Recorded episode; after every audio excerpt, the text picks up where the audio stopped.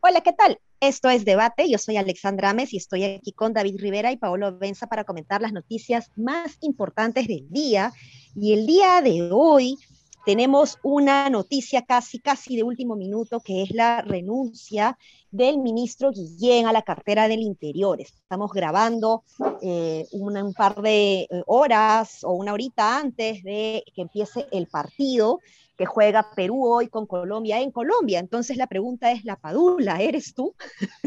¿Estás generando la Padula nuevamente algunos cambios? En, fin, en todo caso, ya del partido vamos a comentar seguramente al final, deseando buenas vibras para Perú, pero eh, empecemos con esta noticia que ha caído a todos como un baldazo de agua fría. Al parecer, eh, el entorno a eh, PCM o al presidente de la República no esperaba esta reacción del ministro Guillén, pero aparentemente esta renuncia se da por, eh, por, la lista justamente de los ascensos que se había estado trabajando en estas semanas eh, a cargo del comandante general de la Policía Nacional del Perú, ¿no? Gallardo, Javier Gallardo. Eh, no hay cambios sustanciales que hace Javier Gallardo en esta lista, más allá del caso del oficial Zapata, ¿no? que pasa de la dirección de lavado de activos a la eh, Dirección de Anticorrupción. ¿no? Eh, ¿Quién es este señor? Este es un oficial que se reunió, ojo, con Pacheco en octubre del año pasado. Eh, recordemos que este tema de los ascensos viene justamente también desde finales del año pasado y habría estado generando pues mucha indignación dentro del de, el liderazgo de Guillén que lo ha llevado ahora a presentar su renuncia. La pregunta es, ¿ha presentado una renuncia irrevocable? o todavía hay un margen de acción, digamos, como para que el presidente reaccione, le, eh, lo invite nuevamente a quedarse, digamos, y eh, corrija, digamos, eh, las, acciones que se habían estado tomando. Aparentemente esta lista pues se ha generado más que nada entre Gallardo y una línea directa de coordinación con el presidente de la República, ¿no? Por lo que no estoy segura que tanto respaldaría el presidente a. ¿Cómo ven ustedes esto? Yo les hago dos preguntas. ¿Qué efectos trae sobre la estabilidad y credibilidad, confianza hacia el presidente? Y si creen que el presidente podría reaccionar y respaldar más bien a Guillén. Yo lamentablemente creería que no, pero ojalá me equivoque. Creo que la renuncia de Guillén muestra algo que, de lo que hablábamos en los últimos días a raíz de la entrevista de Rincón, ¿no? Este, y es, tenemos un presidente que efectivamente tiene un lado muy mediocre, ignorante sobre diversos temas, pero que tiene otro lado, que como ha dicho Hildebrand en, un, en una frase que ha recogido la República ahora, eh, dice, el Perú no se merece que su presidente se disfrace de pobre diablo. Y creo que efectivamente Castillo tiene un lado que se disfraza de pobre diablo. Es ese Castillo que se tiró en la marcha cuando le dijeron lánzate, que actúa muy bien, eh, porque como hablábamos también, si uno recuerda los mensajes de 15, 20 minutos que se da frente a los sindicatos, es un tipo mucho más articulado de lo que estuvo con Rincón. Él simplemente se hace, hay un lado de él que ha aprendido a hacerse el muertito, el tonto, para generar lástima, ¿qué será? Y de hecho la genera, porque hay gente que tuvo ese tipo de comentarios luego de su entrevista con Rincón, este, pero está claro, está claro que que no es tanto así, ¿no? Que es mediocre ignorante, pero que tiene un lado pendejerete, por decirlo de la manera más eh, correcta posible. Y nada, solamente decir que creo que está acabando su propia tumba, ¿no? Dentro de muy poco no lo va a respaldar absolutamente nadie. A mí me encanta ese, ese concepto de hacerse el muertito. este, Ahí lo que más, lo que más me preocupa, y, en esto, no sé, de repente hasta doy una opinión ya este, emocional, ¿ya? pero lo que más me preocupa es el, el, impacto que esto pueda tener sobre la legitimidad de Mirta Vázquez en el gabinete, ¿no? Porque Mirta Vázquez directamente, según IDL, según IDL, le dijo a Castillo que había que respaldar a Guillén y Castillo se ha hecho el, el, muertito, el cojudo, como queramos llamarlo, pero no, no, no, lo ha hecho, ¿no? Entonces Guillén se va básicamente porque ha estado semanas esperando que le den el respaldo como ministro y no le han dado el respaldo como ministro.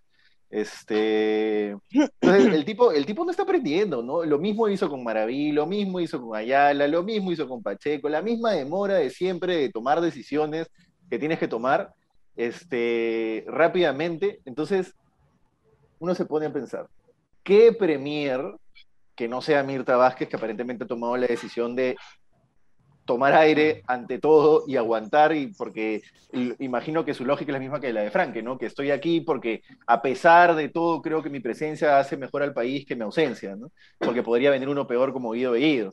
Este, pero bueno, ¿qué premier qué ministro, qué funcionario va a aguantar un tipo así, ¿no? Entonces, no, no es que ni siquiera... ¿Hasta cuándo, no? y, y, claro, y no es ni siquiera ya que tenga que aprender o no, es que ya con tanto ejemplo de que el tipo es así, ¿a quién va a poder convocar? Por eso es que no tiene gente, por eso no puede poner a nadie en, puestos clave, ¿no? En fin, me parece una demostración más de que, de que Castillo va camino seguro a ser este, removido. Este, y sobre todo me preocupa lo de Mirta Vázquez. Y voy a decirlo la parte emocional, porque a mí me parece que Mirta Vázquez es lo mejor que le pudo pasar al país dentro de la desgracia en los últimos seis, siete meses. Es decir, frente a Guido Bellido, Mirta Vázquez era, es, es 10.000 veces mejor para el país, me refiero, no para la estrategia política de Castillo, sino para el país, porque para la estrategia política de Castillo no, pero para el país, lamentablemente.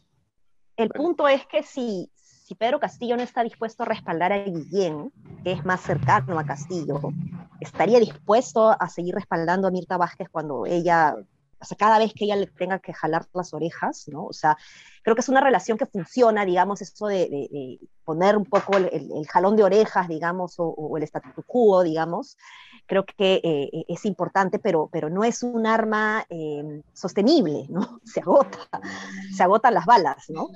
Entonces, espero pues que, que realmente el presidente pueda reaccionar, pero yo lo dudo mucho porque pareciera no estar en su interés aprender este tipo de cosas, ¿no?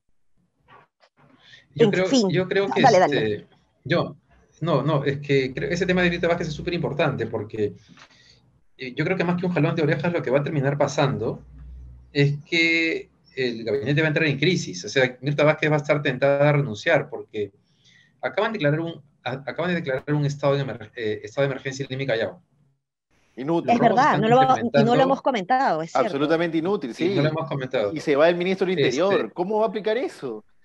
Exactamente. Y además, ¿cómo, ¿cómo van a aplicar un estado de emergencia si lo que Castillo está haciendo es privilegiar al sector que quiere mantener las mafias dentro de la policía? Entonces es un saludo a la bandera. Este, eh, entonces tengo la impresión que lo que vamos a ver el fin de semana es un pulseo nuevamente entre el sector que quiere cambios y Castillo, creería que lo va a terminar ganando eh, el sector de Mirta Vázquez, este, pero no, estoy seguro de eso, no sé qué piensan ustedes.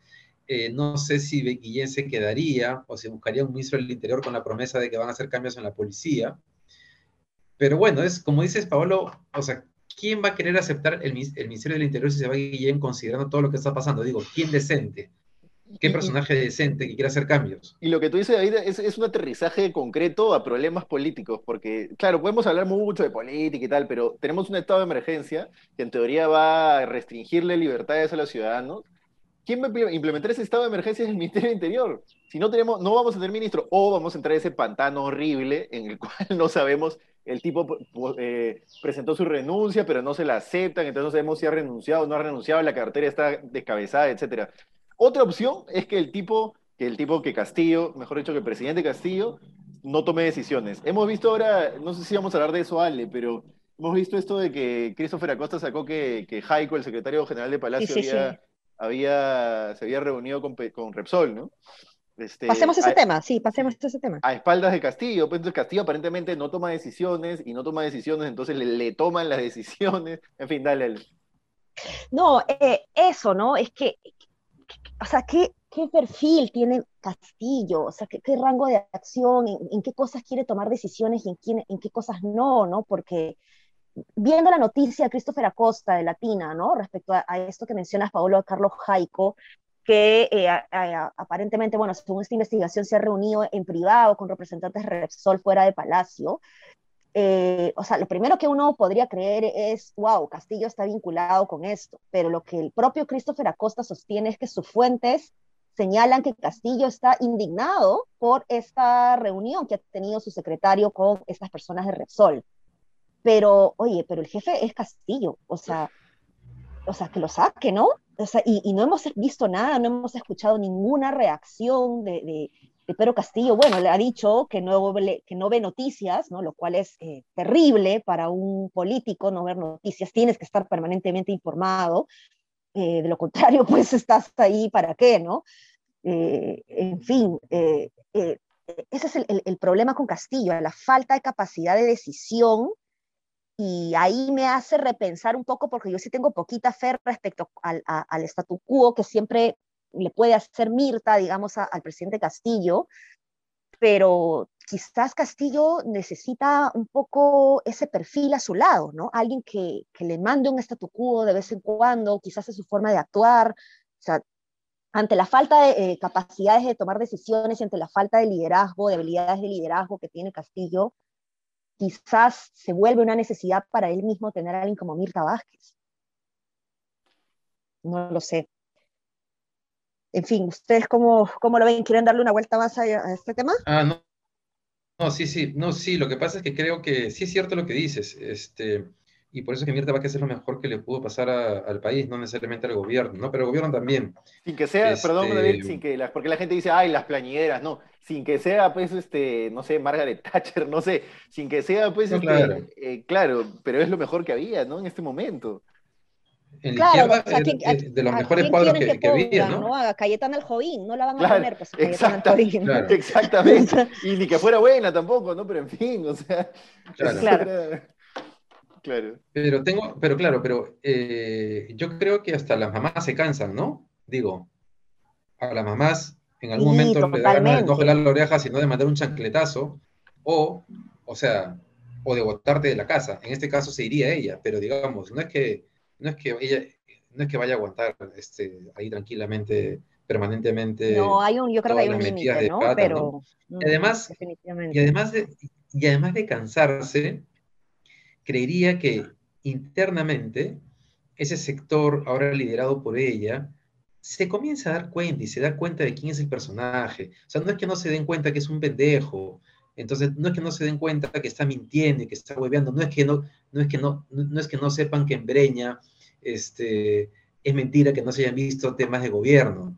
O sea, eso sería pues una ingenuidad mayúscula. Están ahí tratando de salvar el barco, uno podría decir, uno podría discrepar, criticarlo, decirles ingenuos, está bien, pero digamos, ellos están así, esa es su, esa es su posición en este momento, pero se cansan en algún momento, ¿no? Digo, cualquiera se cansaría. O dejas de creer. Sí, pues. Sí, pues, en fin. Bueno, eh, esperemos tener también más respuestas, ¿no? De esta situación de Carlos Jaico, que no es un tema menor que se haya reunido con representantes de Repsol, ¿no?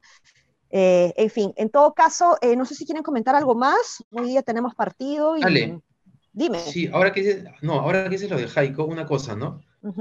Eh, Castillo se indigna con Jaico, pero después le parece bien que, este, darle la razón al jefe de la policía versus Guillén. Es decir, o sea, se indigna por...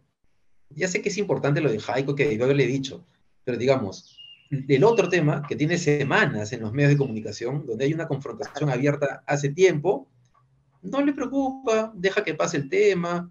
Es decir, el tipo está totalmente desubicado, pero mal, ¿no? ya este, me estoy convirtiendo en Paolo. sí, pues complicado, complicado. Pero bueno, hoy día la poquita fe que me queda está concentrada en el partido de Perú. ¿Cómo nos va, Paolo? ¿Cómo nos va a ir hoy día? Pronóstico, por favor. Mira, tenemos que ganar es matar o morir, se define la elección. Escúchame, pero, pero si empatamos todavía tenemos posibilidades, porque la más mediocre, pensamiento mediocre. Sí, sí, pero, si, sí, ¿no? si, empatamos tenemos posibilidades, pero el problema es que las dos últimas fechas de Colombia, que es nuestro rival directo, son con Venezuela y Bolivia, entonces es muy fácil, ¿no? Nosotros, nosotros tenemos un fixture más, más complicado, pero bueno, la, siguiente después de nosotros de Colombia es con Argentina ya, entonces por lo menos esa sí la tienen difícil. Oye, y este, creo que además Perú le ha ganado solo dos veces en la historia a Colombia ya, ¿no? Sí, no, pues, es un partido súper difícil. ¿Tú, ¿Tú qué eres base, base cuánto de ¿Tú te acuerdas del, del partido del golazo del Chino Perea en el 97? Por supuesto. Además, ¿sabes dónde estaba? A ver, ¿sabes dónde estaba? Estaba, estaba en Colombia. ¿Ah, sí? En serio, en un restaurante. Nos paramos, gritamos el gol, nos paramos, gritamos el gol y todos voltearon a mirarnos así, pero no pasó nada, ¿no? Ahí nada más nos fuimos tranquilitos y...